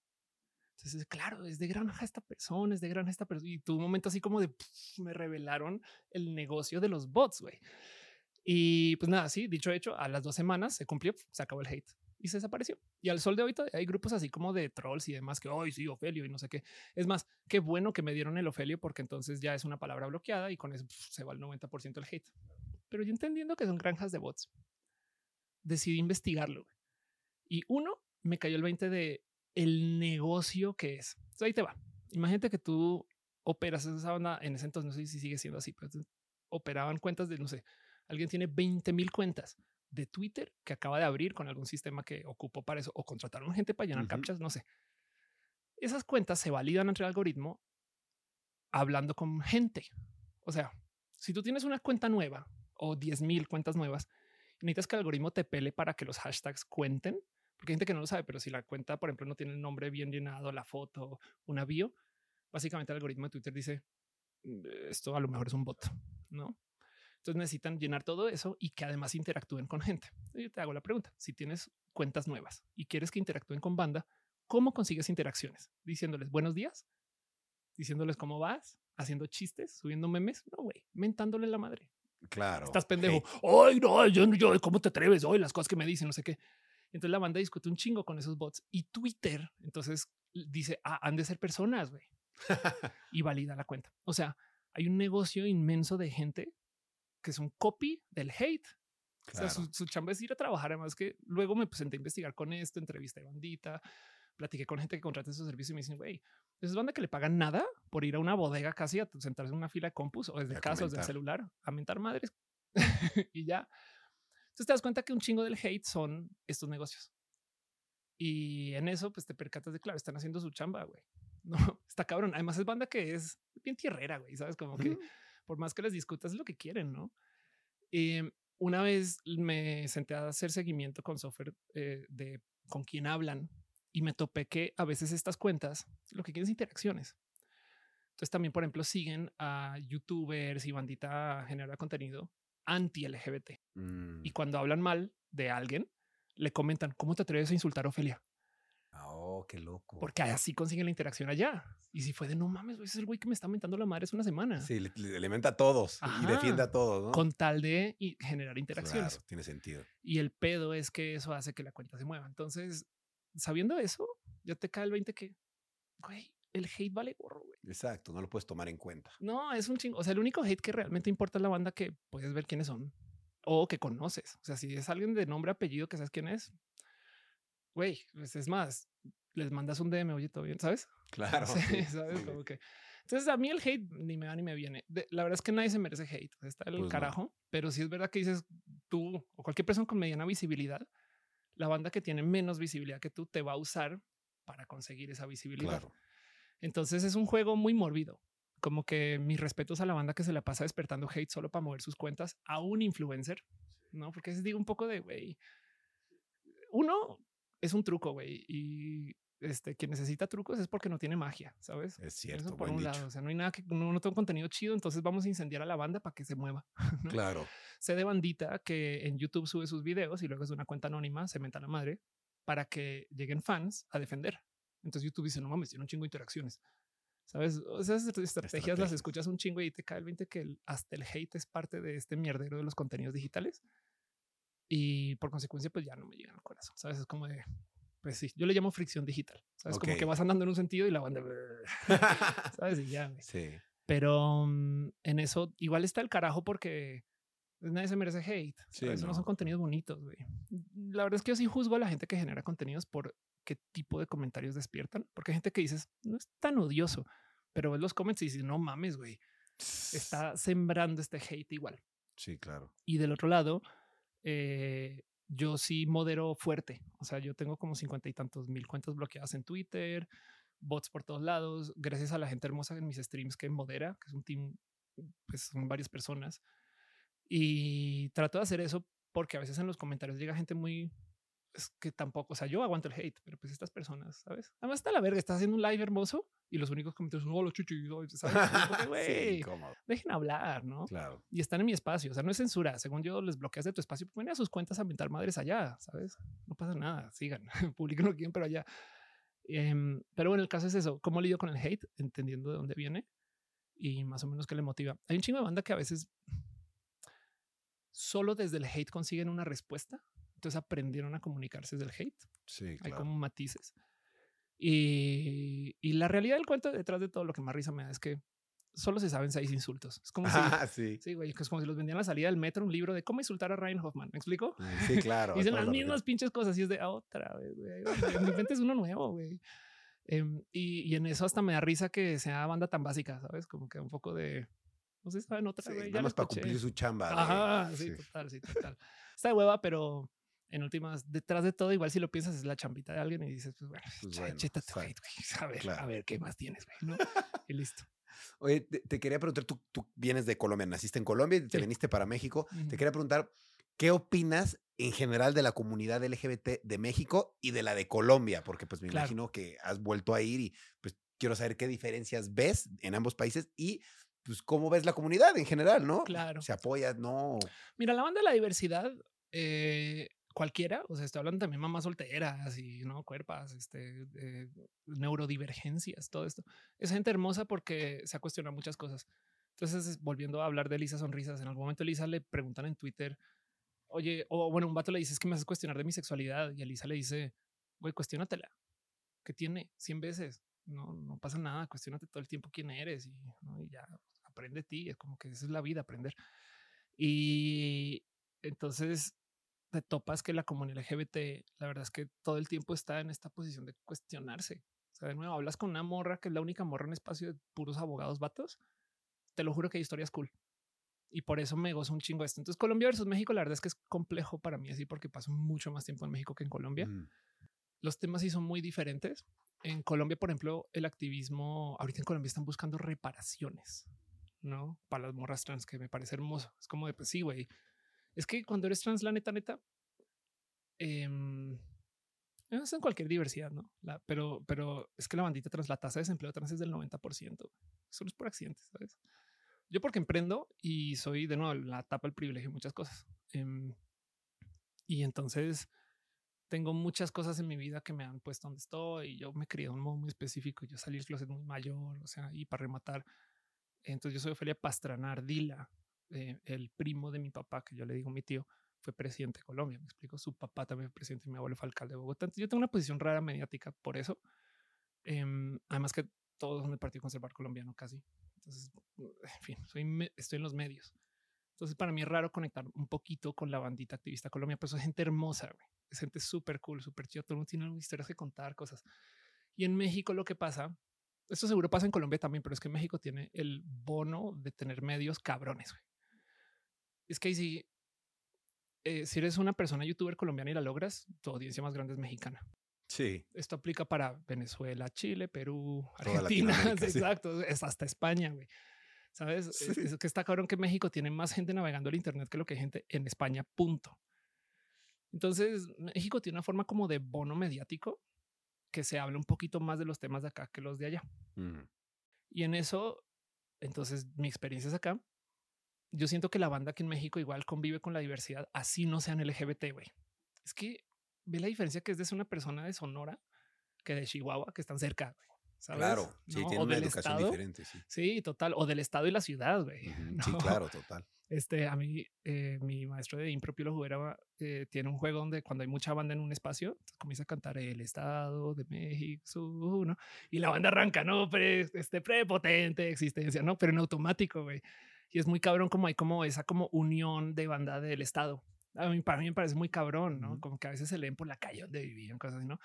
Y entonces eh, en mi corazón, yo siempre digo a la banda, güey, tú ya convives con una diversidad, no más que discriminan a la banda LGBT, pero apenas conoces a alguien que sabes que es como de tu tribu, güey, ahí vas, güey, no, ah, no manches, güey, yo también soy, no, lo que sea. Em, esto, por supuesto, que ha de pasar en Colombia también, no más que siento yo, pero también es que estoy aquí, que me entero menos. Eh, como sea, el punto es, es banda cool. O sea, la banda de la diversidad siempre hay una historia, cuentos. Por supuesto que hay cosas horribles que también hay que compartir y hablar y decir. Y no, o sea, la discriminación está muy marcada.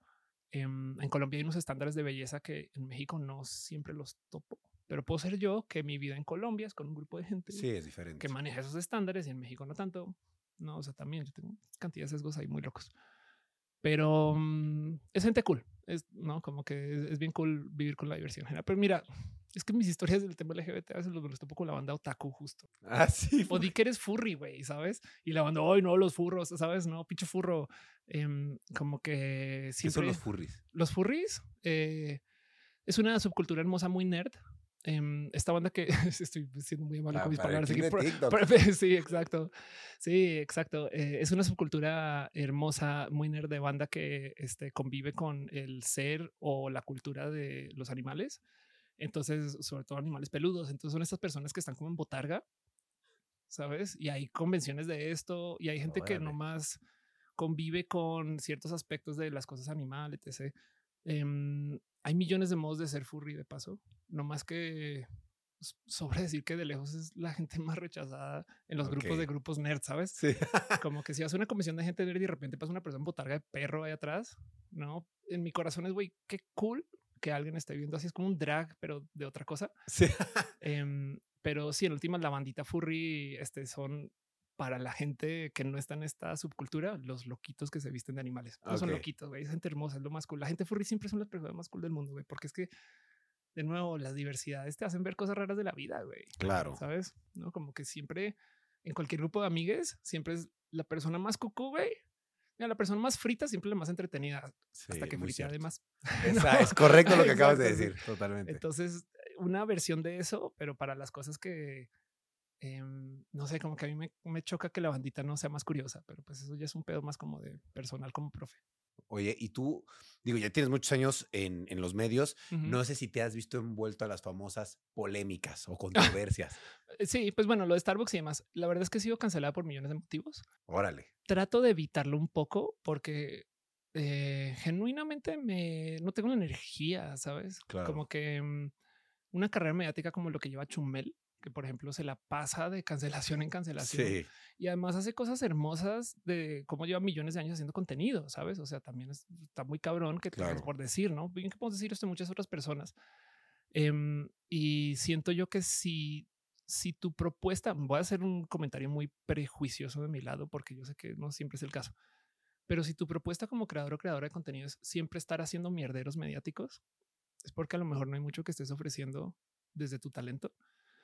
Puede no ser el caso siempre, ¿no? Pero, Claro, pero, sí, pero para ese chiste, mira, esto no pasaba con, no digo con YouTube esto, o sea, TV notas, es ese negocio, güey. claro. O sea, gente famosa que ya no está tan en los medios, ¿cómo hacemos, güey? Güey, habla de un divorcio, ¿sabes? Claro. No, eh, habla de un robo y que el hijo gay que se fue, ¿no? O sea, eso se viene haciendo desde hace muchos ayeres. Es que los escándalos son virales por definición. Sí. Pero el pedo es que entonces hay un buen de... Es tóxico, güey. O sea, si, si, si tu negocio de contenidos es hacer mierderos, em, uno, mira, hasta con los challenges, güey. Llega un momento que se te da la mano, ¿sabes? Sí. Y, y entonces además generas una energía muy como de la destrucción, ¿sabes? Como que luego tus fans son así como que la guillotina, Ay, dale, dale, dale, dale, ¿no? Em, entonces yo he tratado de alejarme lo más que pueda de los espacios de como el escándalo y demás. Em, me ha tocado convivir con algunos. Pasa mucho que mucha gente se acerca conmigo como soy estratega digital y me dice, oye, está pasando tal cosa, ¿no? Y entonces colindo con varios, ¿no? Pero yo personalmente, así lo más visible de cancelaciones mías, hay dos. Una, la de Starbucks, que ya la contamos. Hay gente que genuinamente todavía insiste que yo fui a Starbucks y obligué con mis poderes de influencer a que despidieran Ok. a una persona, güey, ¿no? Así es, es que no les diste opción, ¿no? Feliz de no mames, güey, fui a Starbucks. Y a lo mejor ya no son así, pero en ese entonces sí lo fueron. Y la otra tiene que ver entonces con mi carrera de estando pera. Y ahí te va. La suelto aquí para, eh, porque esto no lo hablaba mucho de paso. Em, el pedo es este. Me comencé a adentrar en los espacios de la actuación, aparte de ser estando pera. Buscaba tablas. El teatro impro me mama, me lo gozo, es lo que más me enseña en la vida. El teatro sí. impro es bien cool. güey. Y entonces tu momento de va, acá hay oportunidades de actuar. Y me invitaron a estar en una comedia que iba a ser un piloto, donde en la comedia yo tenía que hacer un personaje trans que me cagaba. Donde había, la propuesta era así, una escena y una de las personas en el piloto era un vato que está así, en las nubes. Pero todo se le soluciona porque es comedia, ¿sabes? Como que es el típico güey que deja el coche abierto y se lo roba el ladrón y el güey sube a la casa y luego cuando baja el ladrón justo lo están arrestando y casi es donde dejó el coche y es de, ah, no mames, está abierto, qué chido y se va, ¿no? Por decir, ¿no? Ok. Y en esta escena en particular donde me iban a llevar, el güey no sabía que yo era trans. Entonces, todo estaba diseñado para decirle a la banda, es trans, es súper trans, es mega trans, es requete trans. Y el güey no se daba cuenta. Entonces, en un restaurante donde tú eras más chaparrito, sabes, yo llegaba, todo el mundo me trataba de él, no Eh, donde la mesa era, me quedaba muy bajita, sabes, una cantidad de cosas como para súper remarcar. Miren lo trans que es esa morra, no? Pero muy agresivo, ¿sabes? Ay, voy al baño, al de hombres está por allá, ¿sabes? Cosas así. Un chingo de cosas que me calaron durísimo y me dolió mucho adentrarme en este proyecto. Pasé casting y en vestuario, entonces me están vistiendo y es así de, güey, ponte una chamarra más pequeña porque usted los travestis se visten mal, ¿no? Y de, güey, qué ya, pedo. ya me están jodiendo. Sí. Sí, total. Me alcanzaron a decir, déjate crecer la barba unos días. Y yo, "Güey, no me crecí antes, güey. ¿Sabes? Querían que paqueteara, ¿sabes? Así como, una, ponte ahí un, este, Un un calcetín. calcetín, ¿no? Para que se note, ¿no? Y así es de, güey, esto es- o sea, me dolió mucho. Como en un momento no puedo hacer esto. Y una de las personas que estaba en esa producción era una de estas morras que va como a estos shows de la mañana, que se pinta el diente de negro y, ¿sabes? Y que tiene colitas. Y, y yo pensaba, ¿por qué ella sí se puede burlar de ser ese estilo de mujer y yo no me puedo burlar de ser ese, tipo, ese estilo de mujer también, ¿no? O bueno, otro estilo de mujer, ¿no? Claro. Como que me dolió mucho desde lo actoral, ¿no? Y dejé pasar el papel, se lo di a alguien más. me costó un chingo porque es de no que querías actuar pendeja. ¿sabes? Claro, y actuar pero- es eso, güey, ser alguien que Pues tú no eres. Pero me dolió un chingo porque en mi formación como actriz fue de no mames, güey. Y llega la 21 oportunidad y la dejas ir porque no puedes con el papel. Luego mis amigas actrices me dijeron, Ofelia, no mames, güey, qué agresivo que era eso contigo. Sí, sí, obvio. Pero bueno, el pedo es que teniendo este mierdero en la cabeza, me invitaron a ser parte de una cosa que hace Comedy Central, bueno, que se hace en comedia que se llama un roast. Los roasts son eso, vas a darle la madre a alguien, pero ojo, son consensuados, güey. ¿Sabes? Es, es ir a jugar con palabras y chistes con alguien e insultarse. Y suele ser que los roasts son agresivos y es un estilo de comedia que yo no hago, que se llama ad hominem, es burlarte de la banda, de gente. Yo siempre me burlo de las situaciones y casi que trato de no decir nombres, ¿no? Pues soy muy con política con eso también, porque, güey, la gente hay matices, la diversidad real, Claro. todo eso, ¿no? Pero el roast se trata de burlarte de alguien. Sí, 100%. Y entonces me dicen quiénes son mis contrincantes y entonces ahí tengo la lista. Una cosa que se llama duelo de comediantes.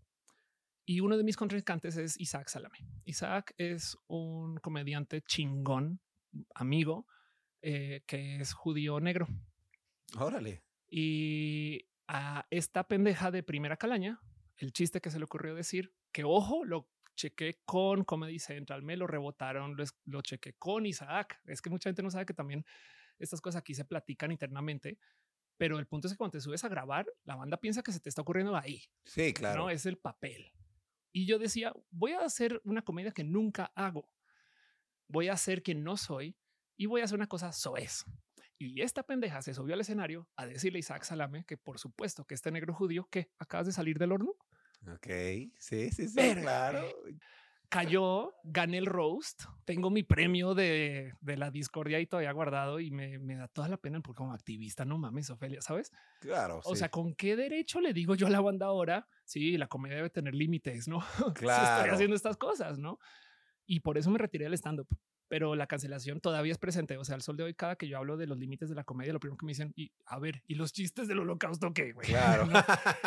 Este, La persona no se ofendió ni nada. no, No, no, o sea, más bien no tuvo comeback y listo, porque no se esperaba. O, literal, sí me dijo un ahí ves que tú eres la comediante que decidió hacerle el chiste al holocausto al hombre judío. Sabes? Y es de pues sí, güey. Y tienes toda la razón. Sí. La verdad es que sí, yo me he disculpado mucho por esto. Em, fue parte de mi formación y fue yo retándome a no ser activista, a hacer un papel de una comediante que no soy de paso.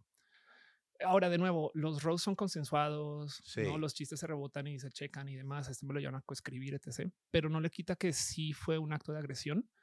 Y pues, para rematar, esto estuvo en Comedy Central, es mi comedia más visible. Entonces, cuando me googlean, ay, Ophelia Pastrana, quiero hacer comedia aquí. Googlean el primer resultado es ese roast y es de no mames, güey. ¿Sabes? Pero Claro. ¿sabes qué? Mira, he sentado mis pensares con esto mucho.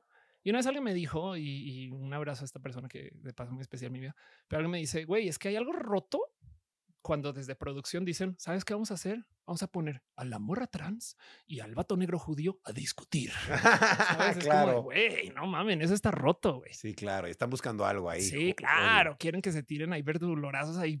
háganse mierda, güey, ¿no? Claro, Claro. por supuesto. Porque también los chistes del otro lado también eran agresivos, ¿no? Entonces, chistes Sí. genitales básicos, esas cosas. Pero mm, sí, eso es como lo que yo puedo señalar más como mis cancelaciones más marcadas.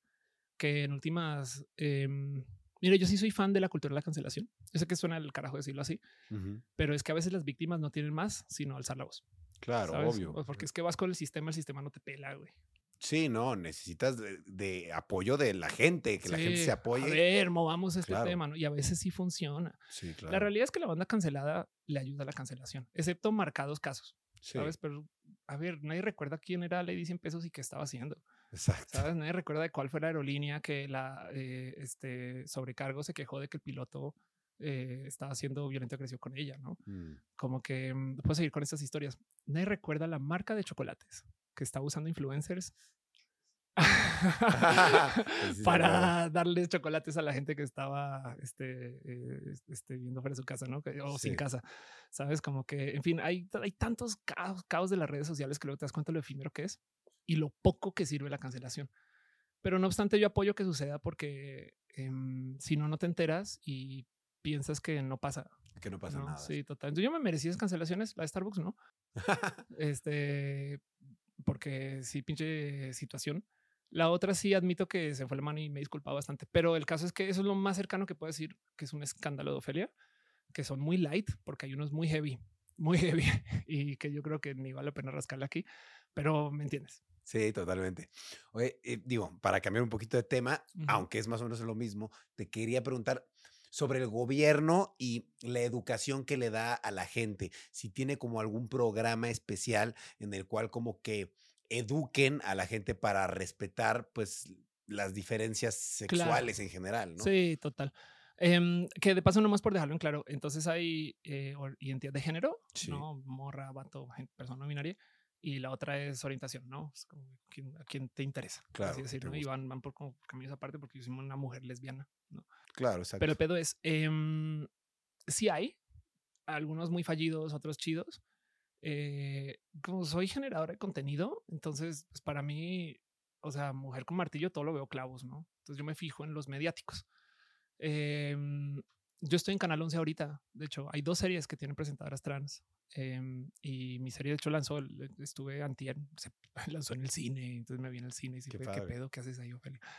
Eh, y eso eh, también hay esfuerzos de gobierno para hacer comunicación de la diversidad chidos. Carlos 22 es bien cool, por ejemplo. Em, pero del resto también hay, bueno, hay Clínica Condesa y hay, ¿no? Hay programas donde, donde se apoyan un chingo y depende del gobierno, depende cómo apoyen. No más que ninguno pega, pega. Me explico. O sea, como Mm. que hay unos chidos y chingones, pero así miras y son programas que son chiquititos. Y entonces, como que sí falta y urge. Pero de todos modos, yo creo que como comunidad hemos hecho cosas cool. O sea, yo, de nuevo, volviendo al caso y- de Vico, que la quiero un chingo, güey. Cuando comencé a hacer cosas con Vico, yo no encontraba casi a nadie que hiciera contenidos LGBT y menos de la T en YouTube. Ya hay gente súper hiper famosa, influencers así de mm, influencers masivos LGBT, ¿no? Y eso fue hecho desde aquí. Como que también hay algo ahí del a huevo. Pero de gobierno per se, eh, nada mayoritario. Mira, pasamos de cero a uno, pero necesitamos 100, Claro. ¿no? Pero estamos en uno, entonces sí hay algunas cositas ahí. Chidas. Muy bien. Eh, digo, ya para finalizar, me gustaría preguntarte, ¿qué consejo tú le podrías dar a alguien que a lo mejor está en esta encrucijada de, pues, encontrarse a sí mismo, ¿no? A lo mejor dice, sí, ya sé qué onda, pero todavía no sé, no estoy seguro. Claro. O como que, ¿qué, qué consejo les puedes dar ya que, pues, creo que tú pasaste un poco por ese proceso? Sí, em, yo siempre digo a la banda que se investiguen. De paso, este consejo también hay todo el día, cómo arranco en YouTube, ¿no? Y después voy arrancando, ¿sabes? Es como... Exacto. Desde grábate 10 empezar. videos, aprende a grabar videos, publica, aprende a editar, no todas esas cosas. Em, sí, no le teman a investigarse por su cuenta. O sea, también como que no, no se metan en el trip de le tengo que decir a mi mamá, mi papá. No, es de no, güey, tú en tu cuarto. No sé acaso buscan en el internet también a bandita, consuman contenidos de gente de la diversidad también. Nadie representa a nadie, nomás por dejar eso han dicho, ni yo, me explico. Claro. Como que yo me puedo para qué decir, no, voy a hablar por todos los colombianos, ¿sí? ¿sabes? No, Sí, claro. Lo mismo con el tema LGBT. Yo soy una mujer trans de mí para mí. Em, y mi misión es que más bandita LGBT esté visible o bandita la diversidad en general. Luego es que hablar del tema de la neurodivergencia es bien cool porque hay unos aprendizajes chidos, güey. Cuando hablas con la bandita que está eh, este, en el espectro o la bandita en TDAH o la bandita que tiene temas de ansiedad, sabes, como que hay unas historias que dices, güey, esto, esto importa un chingo. güey". Claro. Pero bueno, donde voy con eso es eh, consuman contenidos de bandita diversa. Claro. Suscríbanse, escuchen. Y a lo mejor ninguna etiqueta les queda y eso está bien. No hay que entrar en ninguna, güey. Pónganse tres, ¿no? Hay gente que me dice, es que no sé si soy trans. Pues sabes que a partir de mañana sí eres trans. Si te sientes mejor, a huevo. Y si no, pues no, güey, dejas de ser trans, listo, se acabó. ¿Me Claro. ya. Sí, porque me imagino que muchas personas como que a veces dicen, veo a Vico y dicen, quiero ser como Vico, ¿no? Ajá, y es como, pues no tienes que ser como Vico, tú tienes que ser tú, Sí. ¿no? Y, y by the way, eso también aplica para quien quiere ser youtuber, También, ¿sabes? O sea, claro. De hecho, a veces me topo con bandita que replica a la perfección casi el estilo de YouTube de alguien. Órale. Y sí. luego dicen, ¿por qué tengo views? güey?". Es porque no solo es el estilo. Sí, ¿sabes? todo. Sí, hasta los total. chistes. O es la audiencia que se creó, es la banda que conoció, es este justo cuando abrió su canal. Yo no sé, tantas otras cosas más. Pero el punto es, lo que sea que piensen, muchas otras personas están pasando por ahí. Y la otra es métase en la cabeza que no son personas raras, güey. O sea, ustedes son personas válidas, su corazón es bien cool, sus ideas son bien cool y a lo mejor lo que necesita el mundo es que ustedes nos digan a nosotros cómo es ser trans según ustedes. Me explico como que sí. cada quien también viene y propone, el sabes que yo voy a hacer así. Y, y ojalá y más bien el pedo es cómo hacemos para que la banda que nos rodea se deje de ahogar en pedos, güey. Es que Sí. ahí estás tú andando por la vida muy casual, entras a un baño, no puede ser, ¿no? Y es como, ya señora, ya, calma, Solo voy al baño. Voy al baño, exacto, sí, total. Como que mm, es lo más cabrón, que la bandita se enloquece con que tú seas feliz. güey. Claro. Y, y esto aplica para cualquier diversidad, ¿no? Como que más bien la pregunta es cómo hacemos para que eh, la banda no se enloquezca, güey. Sí, no. ¿no? Para mí la solución es mediática, pero no, mujer con martillo, todo lo veo claro. Claro, bueno, pero si esa es la solución, pues claramente tú ya estás dando unos pasos adelante porque estás siendo un referente tanto en la comunidad como en general para todos y creo que las representas. Yo sé que nadie representa a nadie, No, me pues, queda claro, A pero mí yo digo que es porque soy alta rayito. Me ven desde lejos y no mames, ahí está Ofelia, güey, es la morra trans. la verdad yo creo que, que es porque hablas muy bien, eres tienes un carácter de comunicadora muy padre Ay, y la Gracias, verdad, güey. sí, no, y te quiero agradecer porque de verdad traes un tema que es difícil de hablar para mucha gente, pero que tú lo manejas perfecto y que eres muy, muy buena vocera, la verdad. Y creo Claro. que te tengo que agradecer en general por haber venido aquí y no solo por venir aquí, sino por de verdad dar un buen ejemplo de cómo, ya sé que no te gusta la palabra influencer, ¿no? Pero No, sí, sí, cómo, sí. cómo eres como creadora de contenido en redes. No, no Me risa, antes no se usaba eso, ¿no? Antes no se No, usaba, antes ahora- eras youtuber o, o Viner, ¿no? Twitstar. Antes creadora era que ibas a sacar chamacos, ¿no? Ahorita ya Ah, creadora. güey, claro. Creadora de redes. total, sí. Pero la verdad es que pues eres un, un gran ejemplo, creo yo, desde mi punto de vista, y creo que está muy padre que exista la comunidad y que tú de verdad tengas tanta visibilidad y pues tengas, la verdad, desde mi punto de vista, tu cabeza muy bien puesta, los pies muy bien puestos en la tierra, sabes expresarte muy bien y eso creo que le da un eje muy padre a la comunidad. Sí, estoy en una cantidad de lugares que siempre me paso preguntando cómo llegué aquí. Claro. Em, pero el pedo es que luego me doy cuenta que yo estoy donde estoy porque la banda me pone ahí. O sea, también Te lo ganaste. como sea que no sé si me lo gané, pero pues eh, yo estoy aquí hoy porque esto es reflejo de que algo chido está pasando allá. Me explico Claro. y eso sí lo celebro. Eh, vi todo el día hay banda que cuestiona por qué te subes estos espacios y demás. Y la verdad es que es un poco de no, güey, porque le están abriendo la voz a la diversidad. Y eso es lo que la gente no tiene muy presente, como que es el pedo de mm, en vez de que alguien cis hetero en la tele hable por las personas LGBT, es de güey, dale micrófono a alguien y que diga lo que tiene que decir. Claro. Y mm, entonces, ¿por qué estoy en Forbes? Porque alguien chingón o chingona en Forbes que me puso ahí, ¿sabes? Porque estoy en este Canal 11, porque alguien chingón o chingona me puso ahí. Porque estoy en esta lista, pues porque me explico. Y eso también lo celebro mucho. Yo, yo creo que eh, está bien cool que se le dé voz y espacio a la bandita de la diversidad, güey. Claro, si alguien chingón te está invitando, es porque considera que tú también eres chingona. Muchas gracias. Sí, súper sí. por serlo. De verdad, eh, me gustaría que nos pudieras eh, pasar tus redes para que te pueda seguir toda la gente en tus redes. ¿Qué proyectos tienes a futuro? ¿No? Si tienes algo así como que digas, oye, esto se los voy a presentar próximamente. No lo ah, sé. a huevo. Em, bueno, depende de cuándo salga esto. El 20 de julio eh, voy a abrirle a Alok. Menon, quien es una, eh, perdón, es una persona no binaria bien cool, bien chingone, que viene a México y se va a presentar. Estoy haciendo más comedia. De hecho, ahorita estoy haciendo comedia musical. Y ah, es- padre. está, güey, mira, he hecho millones de cosas en escenario. Ahora sí ya puedo decir, tengo horas de vuelo infinitas en escenario. Pero el momento que toco la guitarra, vuelvo a tener seis años mentales. güey. Sudo, se me olvida hablar. La gente me dice, güey, se ve que hasta cambias de postura. Entonces, de la impro yo aprendí que si te da miedo, hay algo ahí. Y, y dicen, follow the fear. Entonces, por eso lo hago con más ganas. Y entonces, ¿qué va a hacer yo? Pues voy a hacer comedia musical. Vamos a ver dónde acaba esto. güey. Pero pues nada, síganme en redes sociales. Of course, se escribe con PH porque Ofelia está en inglés. Eh, y nada, pues gracias por tenerme aquí. Qué cool. Todas tus redes como Ofelia, Of course. of course, así. Ujú. A-O-H, of course. Está OPH, escrito. sí, OPH-C-O-U-R-S-E, E, of course. O nomás busquen Ofelia con PH y lo más probable es que den conmigo. Que salga, ¿no? sí, total. claro. Y, y trato de mantener esa roba en todas las esquinas. Bien, no, perfecto. Oye, pues muchas gracias por haber venido. ¿Algún proyecto próximo, no? Algo, el Em, regreso del podcast, ¿no? Exacto, sí, total, sí. Pues, ay, qué roto eso. Este, vuelve 301 más. Em, no, eh, el stand-up, el 22 de julio, eh, y en general me estoy presentando en un espacio que se está construyendo no muy lejos de acá, que se llama Central Queer, que es un foro, es un espacio de espacios para la gente de la diversidad y conozcanle. Em, pero eso, nada, stand-up, síganme en los espacios del stand-up y más bien sigan a Bandita la Diversidad, lo que sea. Güey, Bandita, eh, temas de movilidad, cuerpas, color de piel, escuchen esas voces güey, también. Claro. Es importante escuchar diferentes puntos de vista para tú mismo crear el tuyo. Y ¿no? conocer historias. güey, conocer ¿sabes? Como historias. que, sí, eh, de nuevo, volviendo al tema de, de los youtubers bienvenidos. La pregunta, mm, yo no culpo a ningún youtuber por hacer contenidos así. Es más bien el tema de por qué haces ahí audiencias tan masivas para esta banda. Y le preguntas a la banda y dices, es que no conozco a nadie más, güey. Entonces dense chance de conocer a bandita si tenga Exacto. 10 followers, güey. Seguro encuentran historias cool y si no están cool, pues no les sigan, güey. Me explico ya, Dios, bye. Pero bueno, yo aquí nomás moviendo la diversidad. Órale. Oye, pues muchas gracias por haber venido y tomarte el tiempo. Eh, extenderte la invitación que este es tu podcast. Cuando gustes platicar lo que sea, lo que sea, mis redes son tus redes. Estoy a tus órdenes y Lo es un máximo. gusto haberte conocido. Ay, qué cool igual. Por fin, además se ve. Eso. Muchas gracias, Ofelia. Y pues bueno, nos despedimos de ustedes. Muchas gracias por ver o escuchar Rayos X donde sea que lo estén viendo. Recuerden suscribirse a este canal, suscribirse en Spotify también para que no se pierdan cada semana un podcast nuevo y sigan a Ofelia en todas sus redes y a toda la gente que encuentren de la diversidad. Síganla y vean el contenido. Creen su propia opinión. Nos vemos, cuídense, cambio y fuera.